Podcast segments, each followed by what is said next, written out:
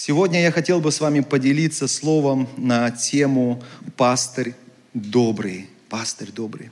Вы знаете, э, однажды по телевизору я увидел э, такую картину. Можно вывести на экран, пожалуйста, э, фотографию. Вот подобную картину я наблюдал. А, вообще я люблю смотреть давно, с детства люблю смотреть каналы про животных, да, там, э, типа как вот Discovery там или еще что-то. Мне очень нравится. Всякий раз, когда смотрю, я прям с наслаждением смотрю. У меня жена говорит, ты уже дяденька стал, если такие передачи программы смотришь. Но я давно смотрю их с детства. И однажды, когда, можно оставьте пока, когда я наблюдал вот эту картину по телевизору, э, я был искренне удивлен. Потому что э, это вот э, около э, моря э, происходило действие, снимали вот этот фильм. И получается, что вот на, вот на этих обрывах, скальных обрывах, э, птицы, они строят свои гнезда. И там этих гнезд очень много. Очень много. И птицы, которые вылавливают на море какую-то еду, э, они приносят эту еду своим детям. Самое удивительное – во всем этом то, что несмотря на сотни, сотни, может быть даже тысячи этих э, гнезд и птенцов, которые там находятся, родители, они не теряют своих детей. Вот они улетают, находят какой-то корм и прилетают именно в нужное место – я думал, как это происходит? Потому что, ну, мне кажется, невозможно там разобраться, где твои птенцы, где не твои птенцы.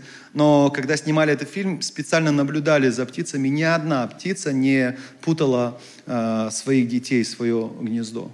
И дети, они, конечно же, вы знаете, да, птенцы, они кричат, они широко раскрывают свой рот. Я как-то рассказывал, да, в гнезде обычно есть обязательно такие упитанные птенцы, да, а иногда в гнезде бывают такие маленькие худенькие птенчики, которым не достает еды.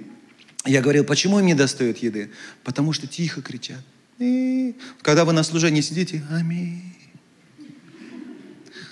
Мало благодати откровения получаете. Надо как говорить аминь? Слово услышали? Бог любит меня. Вот худенькие, поэтому духовно такие. Аминь! Бог приготовил для меня великие благословения. Аминь! Верой принял. Слово аминь, значит, да будет так. Это не я слово придумал, это духовное слово. Аминь. Это значит, да будет так, я верой воспринимаю это. Аминь. Вчера, когда мы были на лекции в семинаре, пастор Ян одну простую истину раскрыл. Мы часто учим тому, чему учит нас Слово Божие. Да? «Возови ко мне, Господь», говорит, «возови ко мне». Когда мы взываем к нашему Господу Иисусу Христу, когда кричим, взываем, Господь, так важно взывать Господу. Всякие призвавшие имя Господа, Писание говорит, спасется. Поэтому мы иногда начинаем вместе, Господь Иисус молиться. И я часто говорю, не знаете, о чем молиться, призывайте имя Господа. Потому что, когда вы кого-то зовете, тот человек и приходит. Когда вы взываете Господу, Господь, как любящий Отец, мчится к вам на помощь. Но вчера пастор Ян Бинчо такую простую истину открыл. Почему важно призывать имя Господа в молитве? Господь, Господь. Потому что всякий раз, когда мы призываем имя Господа, мы напоминаем себе, своему духу, внутри меня живет Господь. Он не где-то там далеко, Он не где-то там на небесах. Духом Святым Он поселился во мне. Духом Святым Он живет во мне. Аминь. Мы очень часто убегаем куда? В плоть. Наши мысли очень какие часто бывают плотские мысли.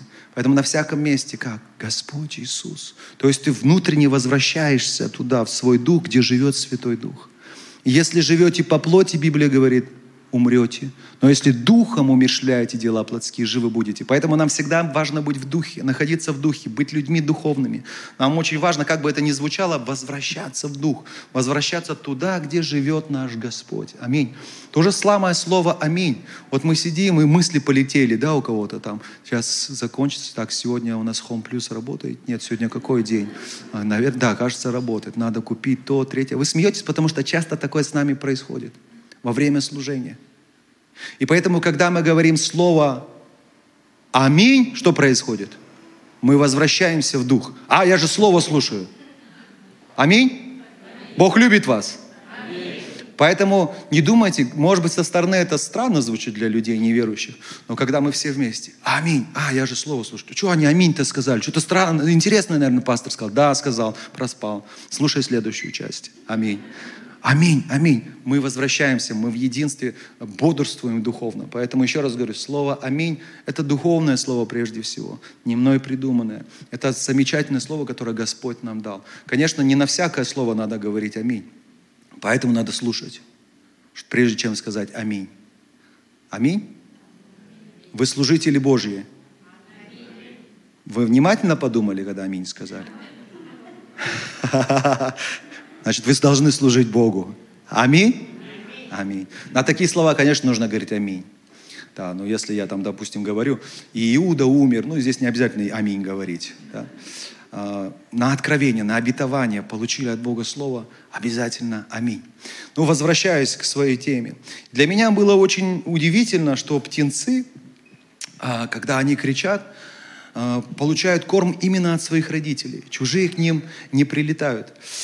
И я думаю, наверное, животные тоже, да, э, так думают, как они там это, понимают человеческую речь друг друга. Э, ну, не странно, если, наверное, животные тоже о нас так думают. Вот они там разговаривают, слышат друг друга, понимают и так далее. Но как бы странно это не звучало, в нашем человеческом мире мы тоже прекрасно понимаем, кто сейчас говорит, почему говорит, с какой интонацией говорит.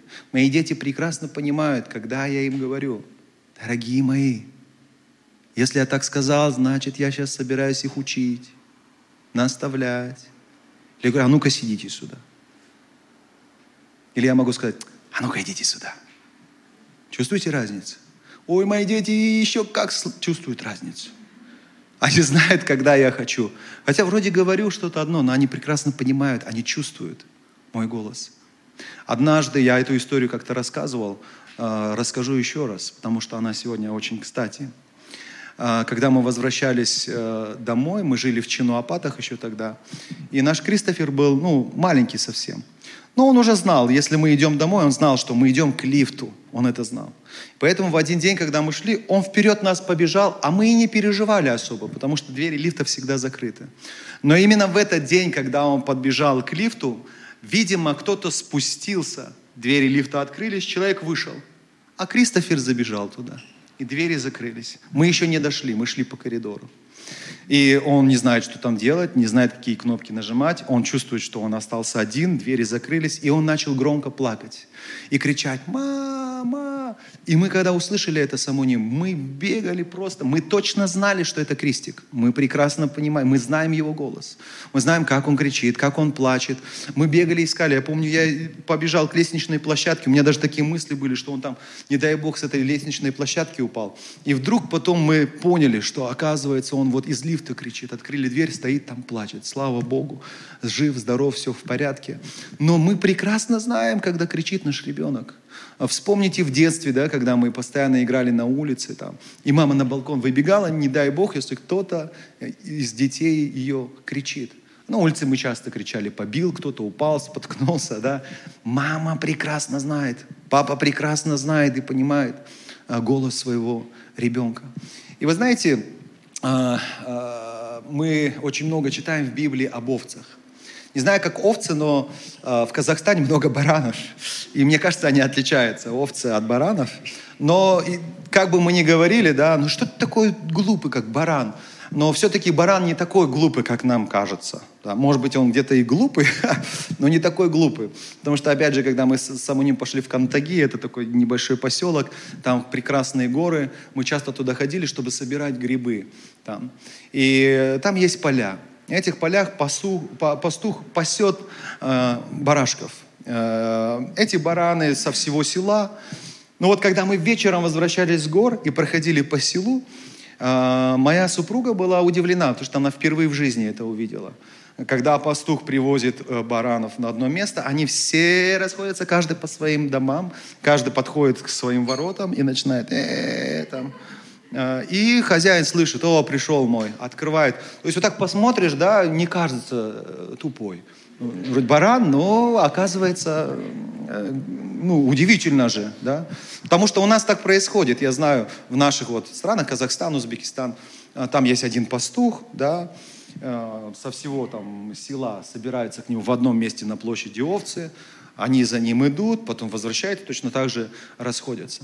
Но есть овцы, Да? Овцы все равно в Библии об овцах говорится, они более смиренные, да? они более послушны. Баран может быть упертый, поэтому мы не просто да, так говорим. Почему ты как баран упертый?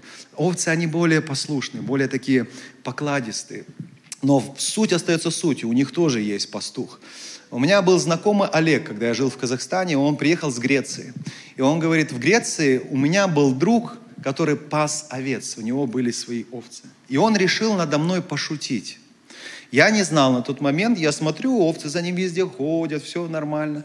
И он мне говорит, Олег, пожалуйста, посторожи, говорит, последи за моими овцами, я схожу в магазин. Я говорю, ладно, хорошо. Ну, я думаю, это просто, они будут около тебя стоять, все нормально. И он ушел в магазин.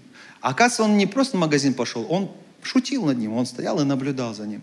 И как только хозяин ушел, овцы стали все кто куда, в какую сторону разбегаться. Олег стал переживать, ну как так, сейчас придет хозяин, а я всех э, овец этот растерял. И стал за ними что делать? Бегать. А они еще больше от него начали шарахаться. Друг хохочет стоит, потом пришел, что-то там крикнул, и все овцы в одно место собрались. Это удивительно. Но действительно, овцы, они знают голос своего пастуха. Мало того, они не просто знают голос своего пастуха. У каждой овечки есть свое имя. И пастух каждую овечку может называть по имени. Вы представляете, сотни овец, да? И за этими овцами ведь надо следить подстригать надо. Бывает, что во время того, как они ходили на, подби, на пастбище где-то, поранилась овечка, да, там колючка прилипла какая-то. Ты же не будешь, вот представьте, там их 300-400 голов, да, и искать, где эта раненая, которая тебе нужна или которую нужно подстричь.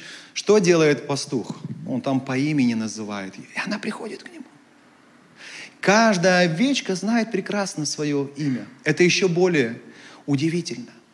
И э, если у нас, вот, вот почему мы удивляемся, да, вот бараны действительно, ну где-то все-таки они бараны, в, плане того, что часто очень а, пастух, да, он там сзади идет, там их гонит, и они все бегут. Э, с овечками немножко по-другому. А, овец не нужно сзади подгонять. Пастух идет обычно впереди, а овцы идут за ним. Они знают его голос и следуют за ним.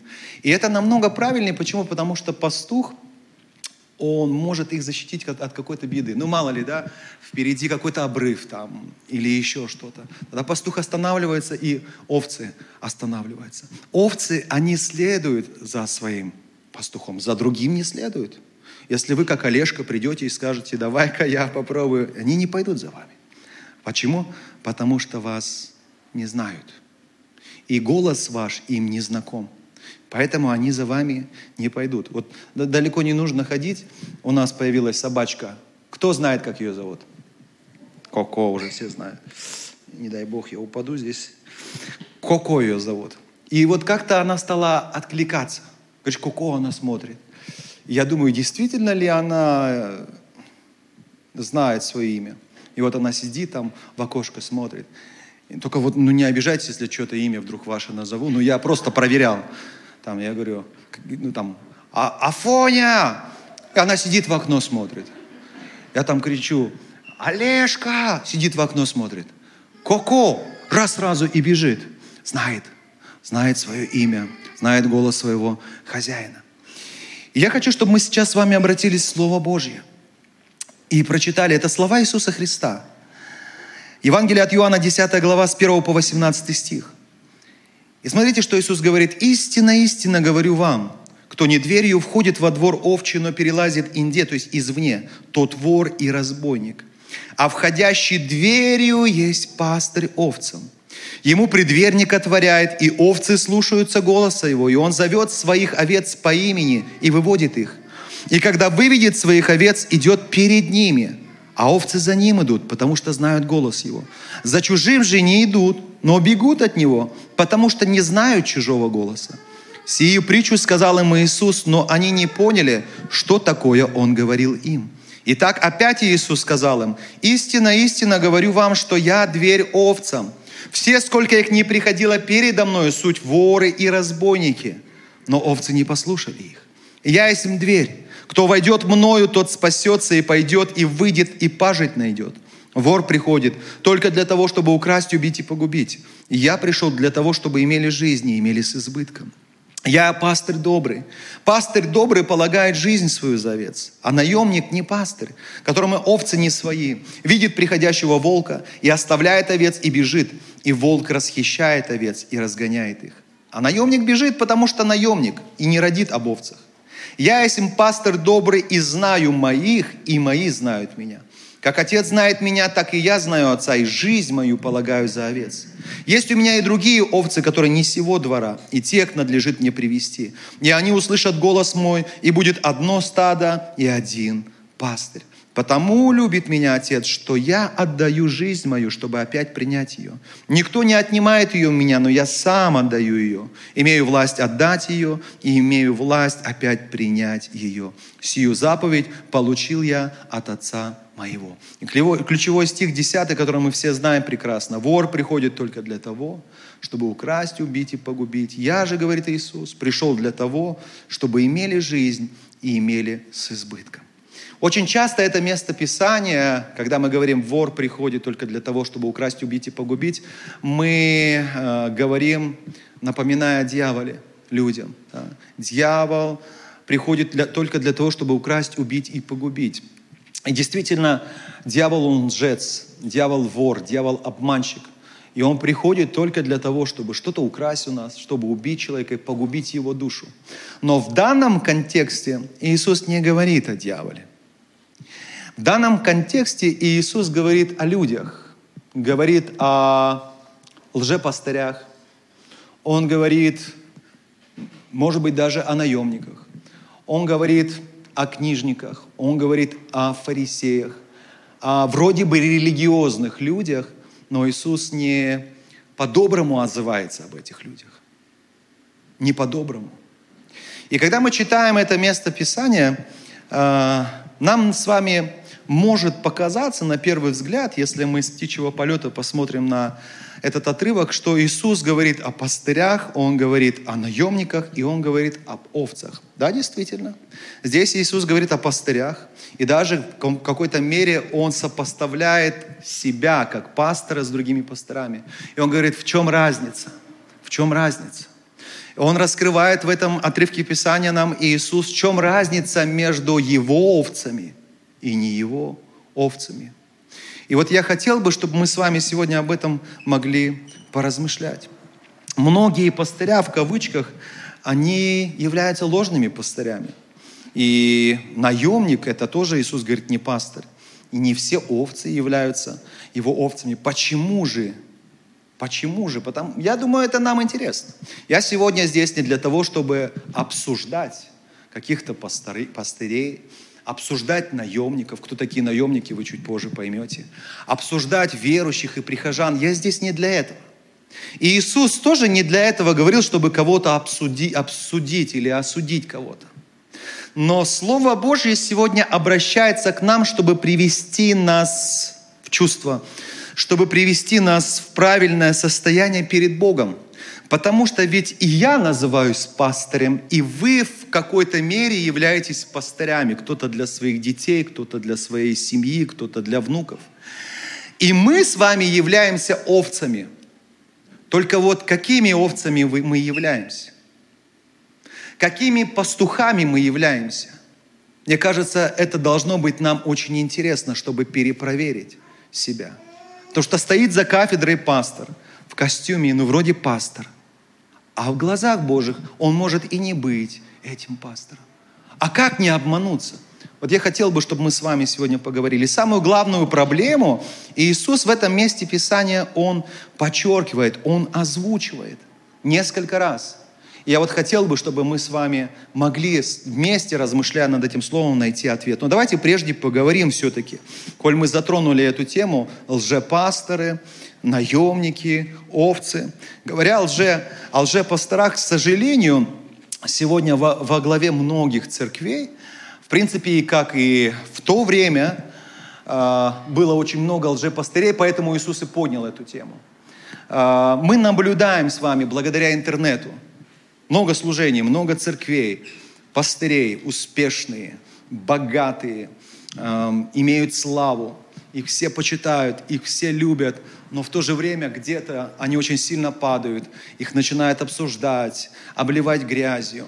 Где-то кто-то остается, пытается остаться на плаву, а, о ком-то уже, уже было разоблачение, а, пол церкви ушло, но остальные продолжают следовать за ним. И пастор, не раскаявшись, продолжает заниматься своими э, делами, которые не угодны Богу. И мы все за этим так или иначе мы наблюдаем, мы следим. Вот недавно, к сожалению, какая-то шумиха была вокруг церкви, там, Hillsong, да, все обсуждают сейчас пастора, что, почему, копаются в его прошлом и так далее. Такое может происходить. Но я сейчас говорю о том, что такое часто происходит, потому что за кафедрой или во главе церкви был лжепастырь. Ну, то есть он вроде бы пастор, с виду пастор, но лжепастор. Ложный пастор.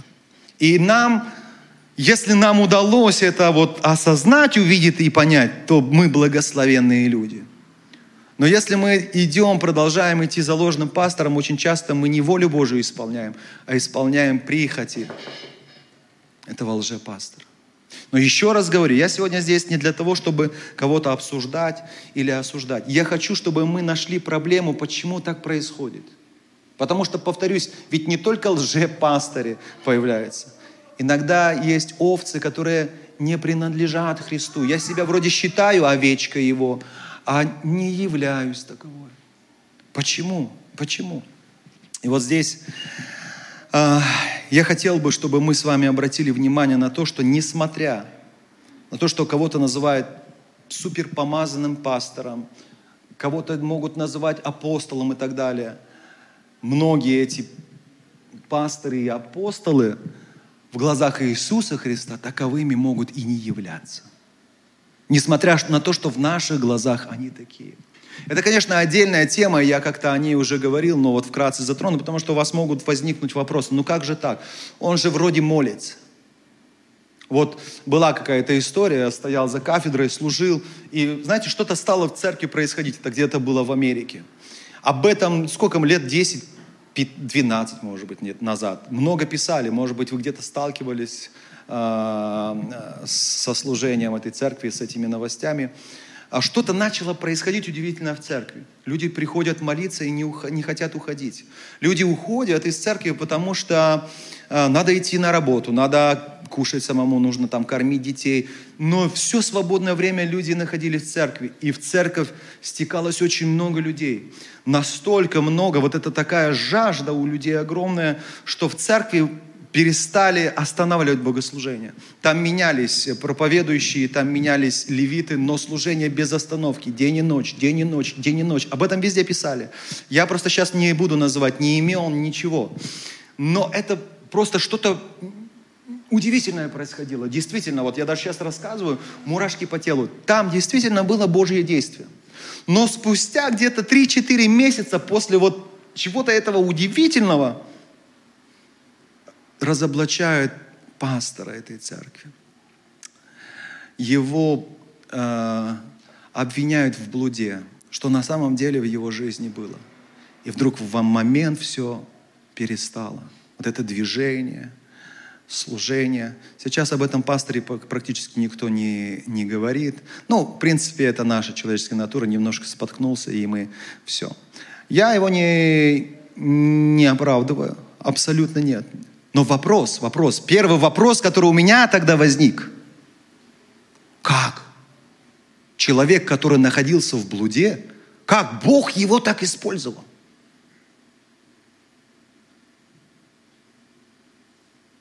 Его церкви. Потому что он не после оказался, а в течение всего этого периода он уже был в блуде. Ну как? Вопрос. И, наверное, вопрос прежде всего, да, кому? Богу. Как? Давайте вспомним тему, о которой я говорил уже. Писание говорит, что есть плоды Духа и есть что? Дары Духа. Вот здесь прошу вашего внимания. Нам всем даются дары. От Духа Святого нам даются дары. Кому-то дар слова, знания, помните, да? Кому-то дар пророчества, кому-то дар говорения на язык, иных языках, кому-то дар толкования иных языков и так далее. Нам все даны дары для чего? Для созидания церкви. И каждого из нас Бог за эти дары спросит, вот почему нам так важно скорее узнать, что у меня за дары, служить этим даром Богу. Аминь. Это важно. Но когда мы встанем перед Богом, Бог за наши отношения с Ним будет э, спрашивать не по плодам, ой, дарам, извините, а по плодам. Потому что, вспомните, когда встанут перед Ним на суд, перед Христом, и Он скажет им, отойдите от меня, я никогда вас не знал, делающие беззаконие. И тогда эти люди Ему скажут, спросят у Него Иисус, да как же так? Мы же Твоим именем молились, Твоим именем бесов изгоняли, Твоим именем чудеса творили. Происходило? Происходило. Твоим именем делали? Твоим именем делали. Как же так ты нас не знаешь, не называешь нас людьми беззаконными? Потому Бог и называет человека этого беззаконным, потому что он был беззаконным. Он неправильно жил перед Богом. Он неправильно поступал перед Богом. Да, Бог через него действовал. Но не потому, что он такой хороший, а потому, что Бог любит свою церковь. Даны дары нам для того, чтобы мы служили церкви. Вот для чего нам дары даны. Аминь. И да, может Бог использовать тебя. Но при этом ты будешь жить беззаконно, и когда встанешь перед Богом, самое страшное услышать от Него, я тебя не знал никогда. И в Библии есть такое. Поэтому нам здесь очень важно понимать, что вот это и есть лже-овечка, это и есть, если хотите, лже-служитель, это и есть лже-пастор. И ведь часто мы возвеличиваем человека не за его плоды, любовь, радость, мир, долготерпение, кротость, воздержание, смирение. Мы часто возвеличиваем человека, называя его помазанником за то, что через него творятся что? Чудеса. При этом Иисус таких людей осуждает и говорит, я вас не знаю, делающие беззаконие.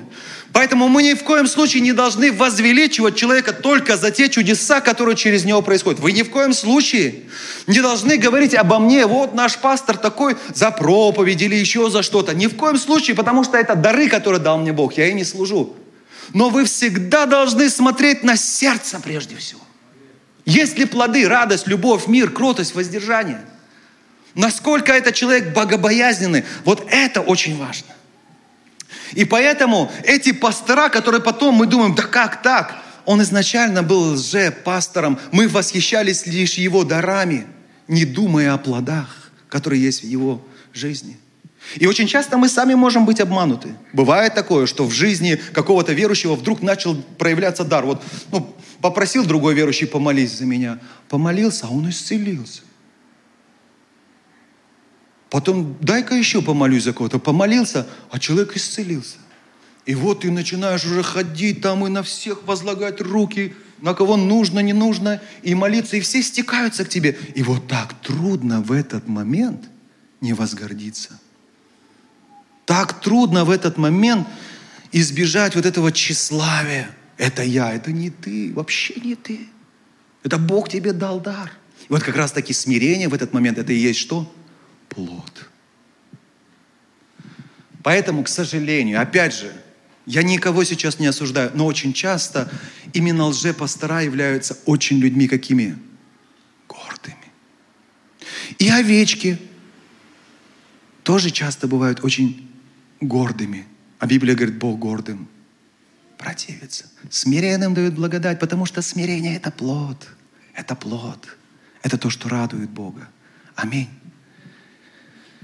И вот здесь Бог раскрывает лжепастырей. И оказывается, не все помазанники, не все пастора, не все апостолы таковыми в его глазах являются. Дальше Господь Иисус говорит о наемниках здесь. И в 12 стихе, покажите, пожалуйста, 12 стих.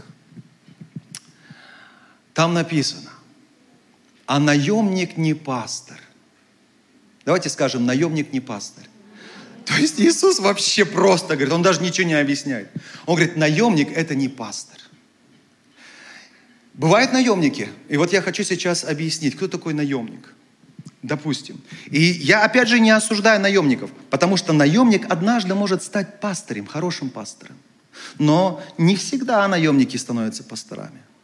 Когда мы приехали сюда 11 лет назад, мы начали молиться, начали встречаться с людьми, ходить на улице, благовествовать и потихоньку знакомясь с людьми, заботясь о них, об их духовном состоянии, молясь о них, появилась церковь «Живая вода». И нашей церкви уже больше 11 лет, и в какой-то мере э, у меня появилось вот такое вот отцовское сердце. И почему? Потому что я ну, практически всех вас хорошо знаю. И за все эти годы, которые мы с вами, я знаю с теми трудностями, с которыми вы сталкиваетесь, с переживанием, и вы знаете многое обо мне. Очень многие из вас знают трудные моменты, которые проходила наша семья. Это нас очень сильно сближает. На самом деле, многие из вас даже знают, когда у меня есть настроение, когда у меня нет настроения.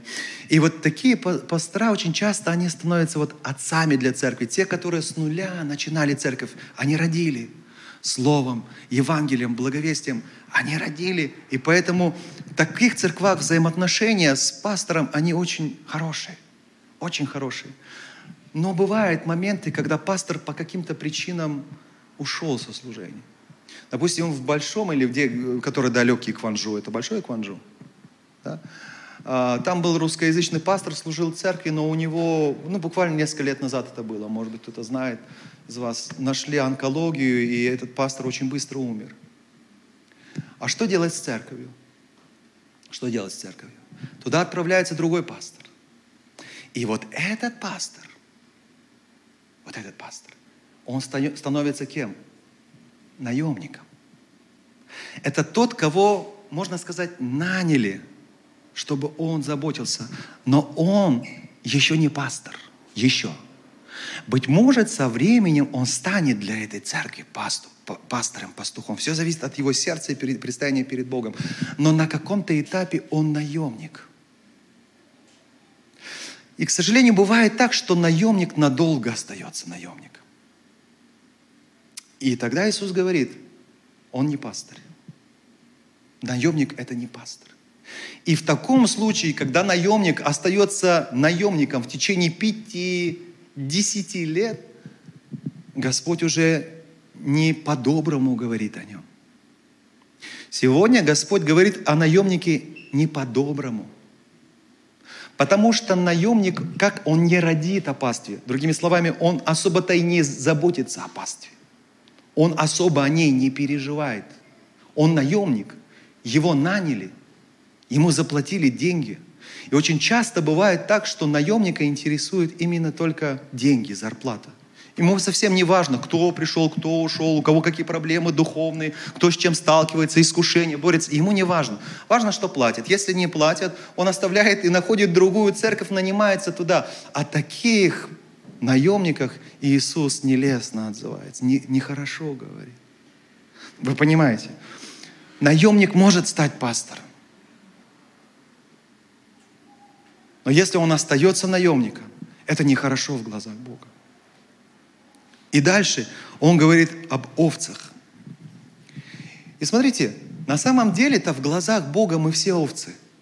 Даже неверующие люди – это овечки. Но они какие? Заблудившиеся овечки. Помните, если кто-то из вас потеряет одну овцу, не оставит ли 99 или не пойдет ли заблудившийся? Так вот, овечки, которые сегодня без Христа живут, это заблудившиеся, потерянные овцы – и об овцах Иисус говорит в третьем стихе просто. Смотрите, откройте, пожалуйста, ребят, третий стих. Смотрите. Ему предверник отворяет пастуху, и овцы слушаются голоса его, и он зовет своих овец по имени и выводит. Он зовет своих овец и выводит, и его овцы идут за ним. Вот напишите в комментариях, его овцы и овцы Христа следуют за ним. Это важная мысль. Если я не следую за Христом, если я следую лишь за своими прихотями, своей похотью, своими мечтами, я не говорю, что мечты это плохо. Но чем отличается его овечка от других овец? Да тем, что его овцы слушаются голоса его, следуют за ним. Другие, кто не следует за ним, не являются его овцами. И вот здесь, я не знаю, вам это интересно, не интересно, но вопрос, а какой я овцой являюсь? Да, я овечка, но какой? Являюсь ли я овечкой Христа? Или я... Вы скажете, пастор, а что, можно ходить в церковь и быть заблудившейся овцой? Еще как. Я вам чуть попозже больше скажу. И вы будете удивлены. И самое интересное, что очень часто мы с вами становимся свидетелями таких собраний. Неважно, это домашняя группа или просто какое-то собрание, фестиваль, церковное собрание, пасхальное служение, а, конференция какая-то. Мы собираемся, и вот овечки э, обсуждают пастырей. А пастора, они собираются и обсуждают овечек. Вот у меня такая овечка есть, ты знаешь, ой, вообще столько проблем мне наделал. И среди них даже есть наемники. Они чувствуют, что они наемники. И поэтому как-то пытаясь оправдать вот свое вот это состояние наемническое, они пытаются найти какие-то минусы в пасторах, начинают обсуждать их. Пастора, естественно, обсуждают кого? Наемников. Да что это за пастор? Вот за деньги служит церкви и так далее. И вот во всех этих разговорах чего-то не хватает, согласитесь. Как вы думаете, чего там не хватает?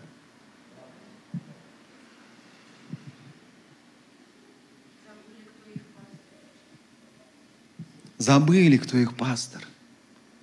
Забыли Христа. Как мало в собраниях во имя Иисуса мы говорим об Иисусе. Вот это самая главная проблема. И именно эту же проблему Иисус озвучивал здесь, если мы читали. До этого я говорил, что когда мы читаем этот отрывок Писания, с первого взгляда нам может показаться, что Иисус говорит о пастырях, Он говорит о наемниках, Он говорит об овцах. Да, Он о них говорит, но ведь в центре не они, в центре этой темы. В центре этой темы не они. И Иисус весь взгляд их на себя перекидывал – и что он говорил? «Я есим дверь овцам».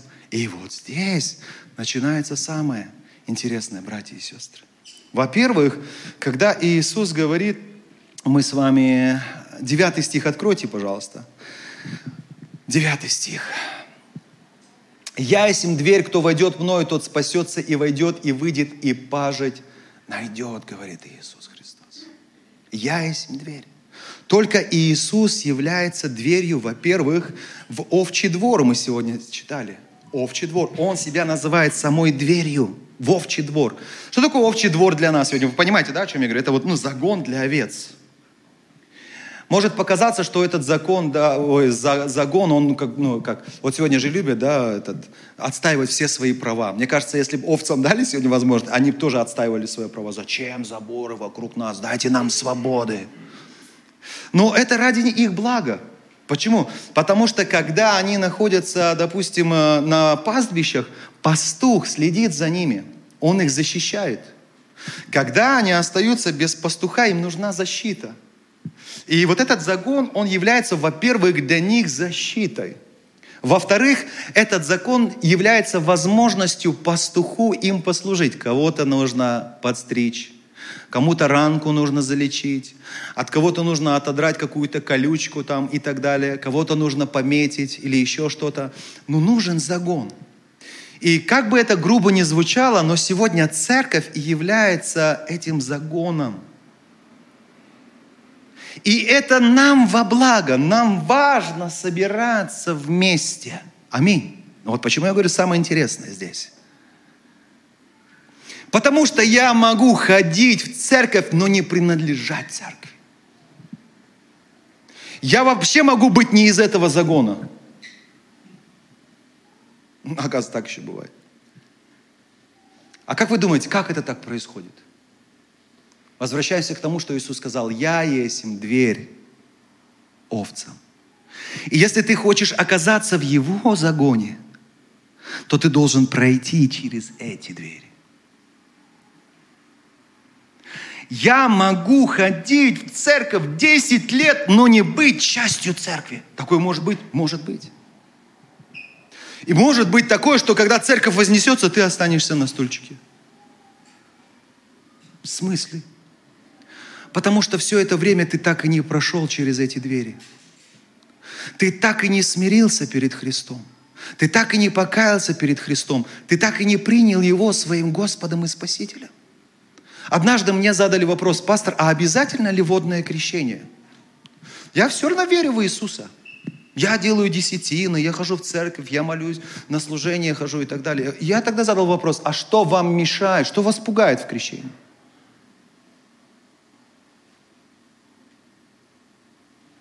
Если ты ходишь уже несколько лет в церковь и до сих пор не крестился, почему? Вопрос, почему ты не крестился? Потому что человек, который принимает решение не, решение не креститься, скорее всего, он прекрасно понимает, что такое крещение – поэтому и не крестится. В современном мире очень модно жить в гражданском браке. А зачем он нужен? Зачем эта бумажка, если мы и так друг друга любим? Если вы друг друга любите, что вам мешает пойти и зарегистрироваться?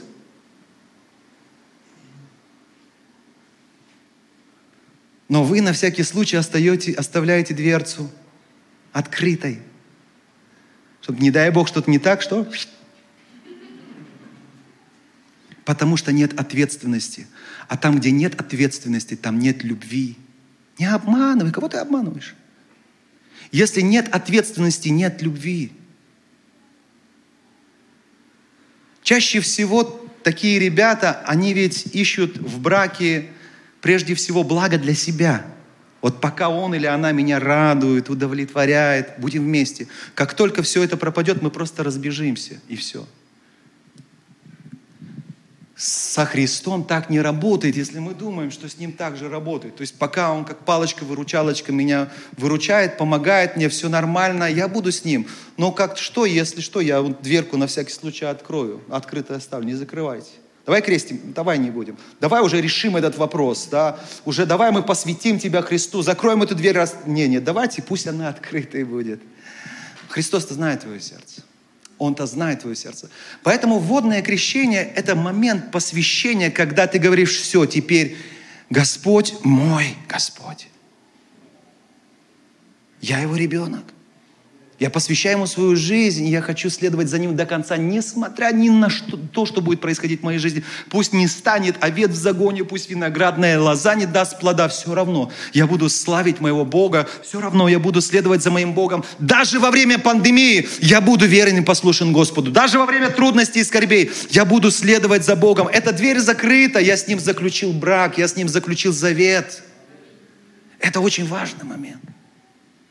И вот тот, кто не заключил с ним завет, кто не прошел, понимаете, о чем я сейчас говорю? Через эти двери Иисус говорит, я дверь для овец в этот загон, я дверь. Если ты не прошел через эти двери, то ты не часть церкви. Посещай эту церковь, молись в ней, делай там приношения, да, что угодно делай, но если ты так и не заключил завет со Христом, не прошел через эти двери, ты не сего двора. Ты не отсюда, ты не являешься частью этой церкви. Поэтому частью церкви становится только пройдя через Христа.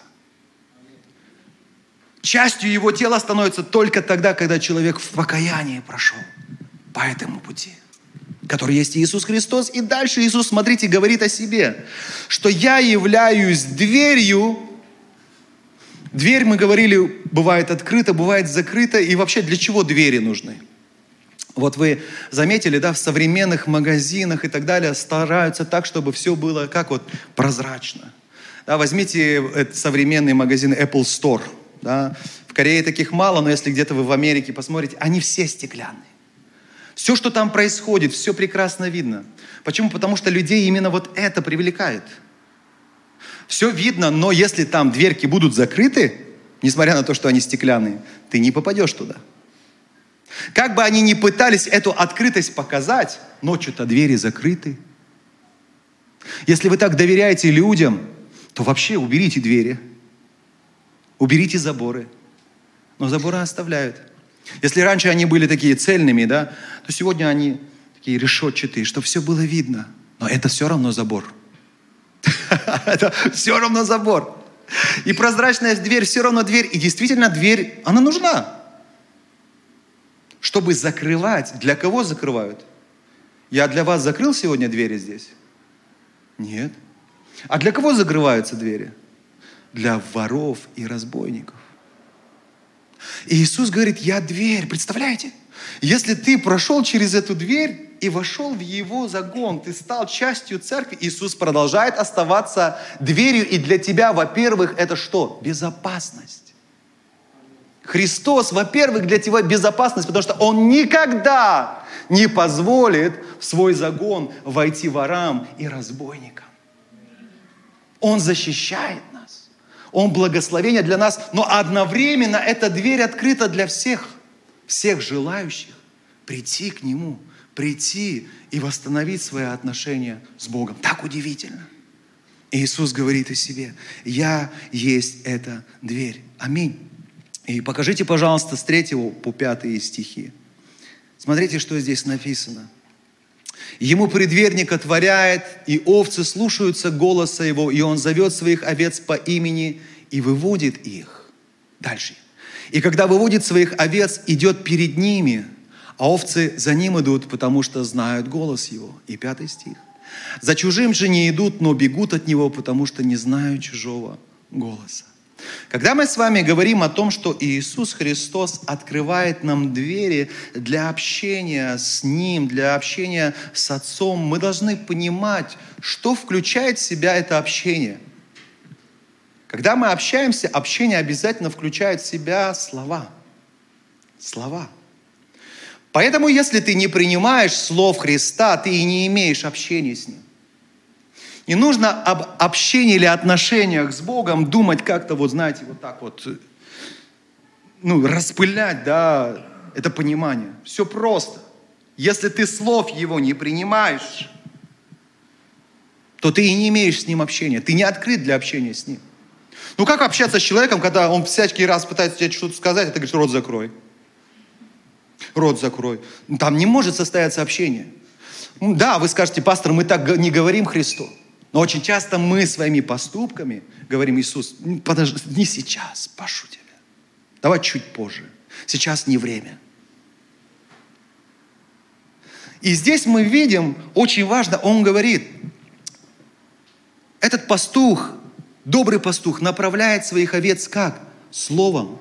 И самое важное, каждому из них, мы говорили, он обращается как? По имени. Вот удивительно, но очень часто бывают люди, вот даже ко мне подходили люди, и будут подходить. Пастор, зачем вы вот эту тему подняли? А что такое?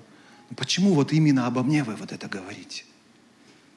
Вы серьезно думаете, я сижу дома, ну так, вот Николай такой нехороший, вот проповедь про него напишу, вот пусть это ему будет. Вы серьезно думаете, я так к проповеди готовлюсь? Или одновременно 10 человек, пастор, вот зачем? Да, ну как? Я так не делаю. Ну, честно я вам говорю, я так не делаю. Я молюсь, и, и побуждение от Духа Святого приходит определенную тему говорить. И я говорю на эту тему. Но смотрите, вот здесь ответ. Почему так происходит, что тебе кажется это про тебя? Потому что Иисус любит тебя, и каждому Он обращается. Николай, послушай сюда. Бог говорит, Алена, послушай сюда. Мы вроде слушаем пастора, а не пастор-то говорит. Кто говорит? Бог каждому. Пойми, как Он нас любит. Как Он нас любит. И смотрите, в какой момент состоится общение с Богом. В какой момент восстанавливаются с Ним отношения. Он говорит, я обращаюсь к каждому по имени, и мои овцы знают мой голос. И что там дальше? И следуют за мной. Вот. Вот где происходит вот это вот благословенное отношение с Ним. Вот. Когда ты не перечишь Богу, не идешь против Него, не споришь с Ним, а когда ты принимаешь. Неужели вы, говорит Иисус, хотите меня оставить? Не хотите меня оставить? Помните этот момент? А ведь не просто был момент. Сегодня мы о причастии все знаем. Ну, практически все. Мы знаем, что такое причастие. Но тогда вокруг него собрались очень много, там э, сотни учеников. Учеников написано. И он говорит такие слова, послушайте. Если вы не будете, почитайте, так он и сказал, кушать мое тело и пить мою кровь, ничего общего со мной не имеете. А, а его вот эти сотни все оставили. Говорит, он безумец. Как здоровый человек может такие слова говорить? А вот эти вот несколько, да, там, остались с ним. Как вы думаете, почему остались? Все поняли? Ничего не поняли. Они думали, Боже мой, Иисус, что ты говоришь вообще? Но они остались. Иисус знает, что они ничего не поняли, говорит, может быть, и вы хотите меня оставить? Смотрите, что они отвечают. Господи, куда мы от Тебя? В Тебе глаголы вечной жизни. Честно, ничего не поняли, что ты сказал. Может быть, даже поспорили бы с тобой. Тебе нужно было это говорить. Ну, хотя бы ты бы изъяснился, что ты имел в виду. Мы не поняли. Но не уходим от тебя, потому что в тебе глаголы вечной жизни. В тебе источники вечной жизни. Вот это мы поняли. Иногда бывает такое, что Господь говорит нам, мы получаем обличение, но мы не понимаем, Бог, зачем сейчас, почему сейчас. Я не понимаю, но я слышу Твой голос, я доверяю Тебе. Несмотря на то, что даже, может быть, не понимаю, и что я следую за Тобой все равно. Потому что я знаю, в Тебе источники вечной жизни. Я верю Тебе. И пусть я не понял, но я верю Твоим словам, что они правы и истины. И Твое Слово приносит мне жизнь и благословение, потому что куда Он их ведет? На злачные пажити, богатые где очень много благословений. Аминь. Поэтому, когда Господь обращается к нам, нам надо просто следовать за Ним. Ведь в результате Он приведет нас на злачные пажити. Ведь в результате Его Слово приведет нас на злачные пажити. Аминь.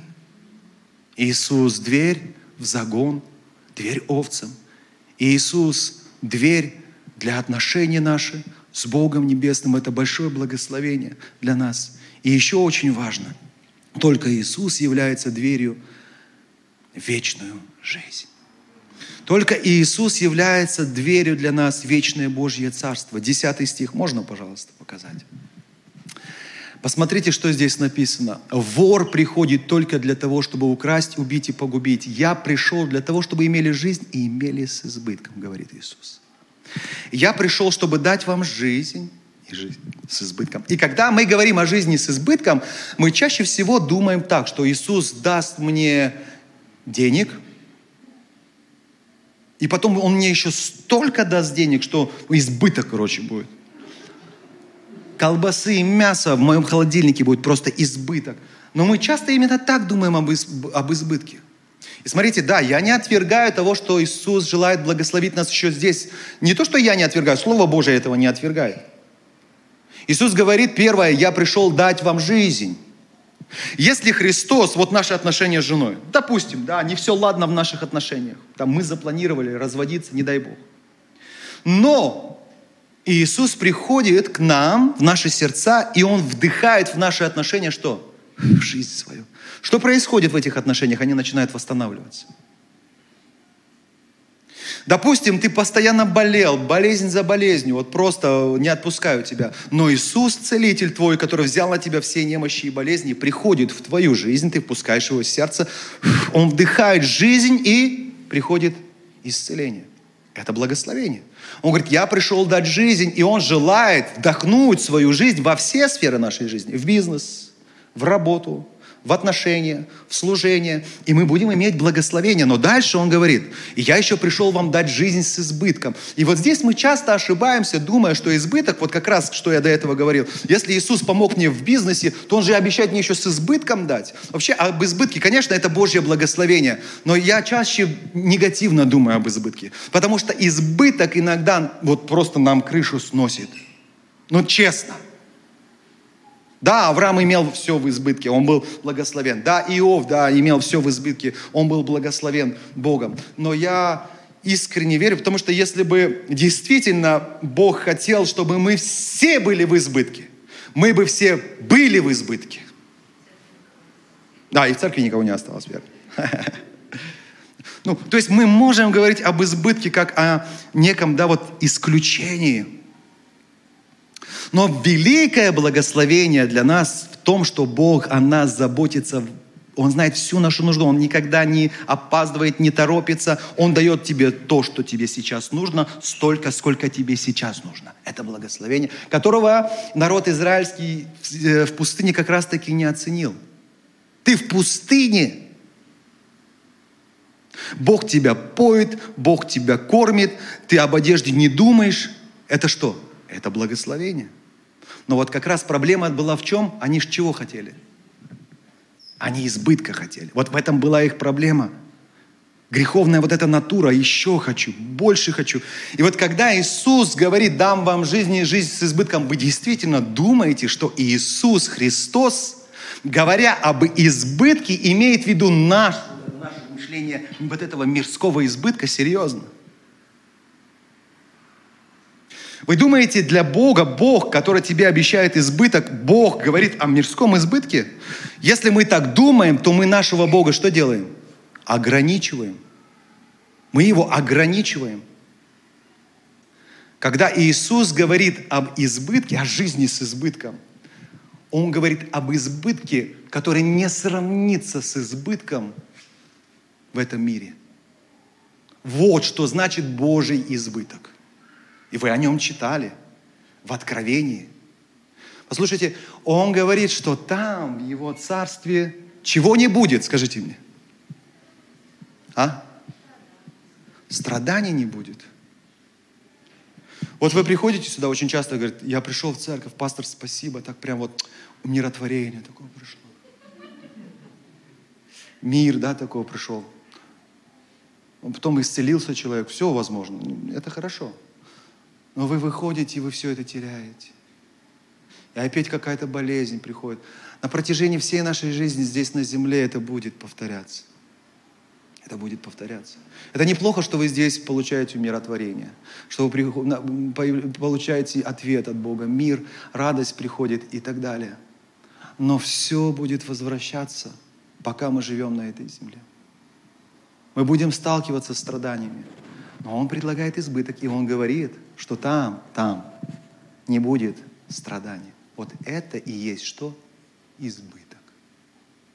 Вот это то, что нам сейчас в голову не вмещается. Как это так? Что он еще говорит, там не будет? Болезнь. То есть их вообще не будет. Аминь. Вот это и есть избыток, о котором говорит Иисус. Чего еще там не будет? Не будет смерти, не будет. Вот это не вмещается в твою голову. Вот это и есть его избыток. Поэтому, когда Иисус говорит «дам жизнь», да, претендуйте на благословение, но когда Он говорит «дам жизнь с избытком», Он имеет вечную жизнь. И это великое, величайшее благословение для нас. Аминь. Наша жизнь, Библия говорит, как пар на этой земле. Пар, пар, пар. Вот на время появился, исчез. Как цвет на траве. Поэтому если мы думаем только о земных вещах, каких-то земных благословениях, то мы с вами несчастные люди. Но если мы понимаем, какое мы благословение имеем во Христе, и понимаем то, что нет другого имени под небом, данного человеком, которое нам надлежало бы спасти, что только Христос, это и есть дверь вечное царство, мы никогда не отпустим его. Никогда. Никогда. И вот все это время-то Иисус, оказывается, говорил не о пастырах, все это время Иисус говорил не о лжепасторах, Он говорил не о наемниках, Он говорил все время не о овцах. Он говорил о проблеме пастырей, Он говорил о проблеме наемников, и Он говорил о проблеме у овец именно в том, что в фокусе их жизни не Христос. У них столько дверей пооткрыто в бизнес, к людям, в грех и так далее, а вот дверь Христова закрыта. Вот он что говорит. Поэтому говорит лжепастора. Потому что в центре слава человеческая, деньги, признание.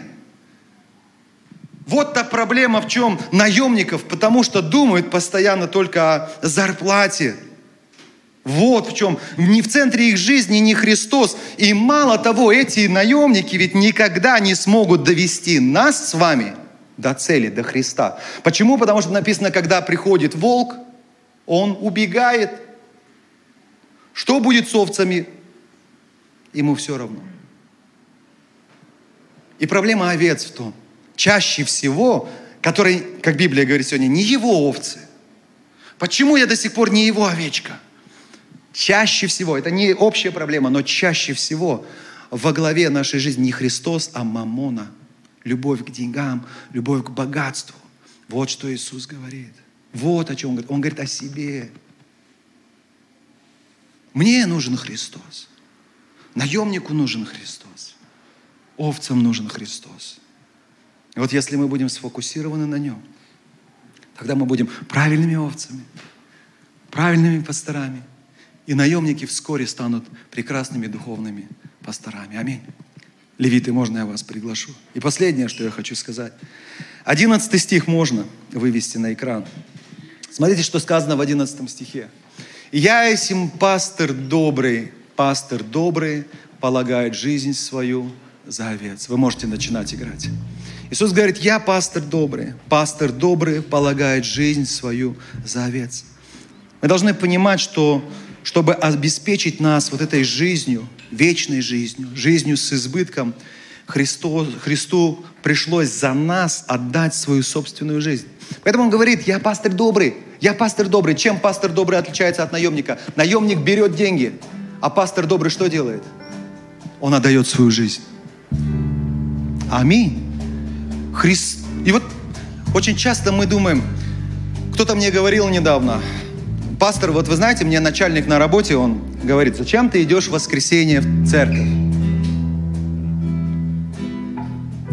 А вот эту гитару возьмите, пожалуйста.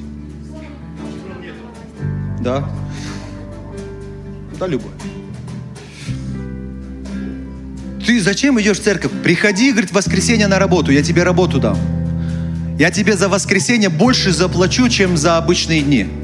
Нет, говорит, все равно в церковь пойду.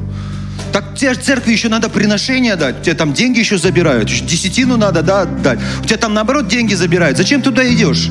Приходи на работу, ты здесь наоборот деньги получишь, я тебе дам деньги. Вот так часто дьявол нас искушает. Через людей, через какие-то обстоятельства и так далее. Но если мы действительно, братья и сестры, думаем с вами, что тот, кто отдал за нас свою жизнь, чего-то от нас требует, чего-то от нас хочет, то мы так его не поняли. Мы так его и не поняли. Вы действительно думаете, что Христу от вас что-то нужно? Все, что нужно Христу от нас, как вы думаете, что это? Сердце, сердце, сердце. Пусть на троне вашего сердца будет всегда Христос. Пусть на троне моего сердца всегда будет Христос. Аминь. Все, что я отдаю Ему, не потому, что Он у меня это требует, потому что я люблю Его, я, я хочу служить Ему, я хочу, чтобы другие люди услышали Евангелие и благой весть. Вот что я делаю, когда я жертвую и когда я служу. Аминь. Давайте мы сейчас вместе поднимемся. Обратимся к Господу в молитве, вспоминая это слово. Может быть, кому-то где-то нужно покаяться, попросить прощения. Может быть, кто-то получил сегодня ответ для себя. Давайте вместе помолимся.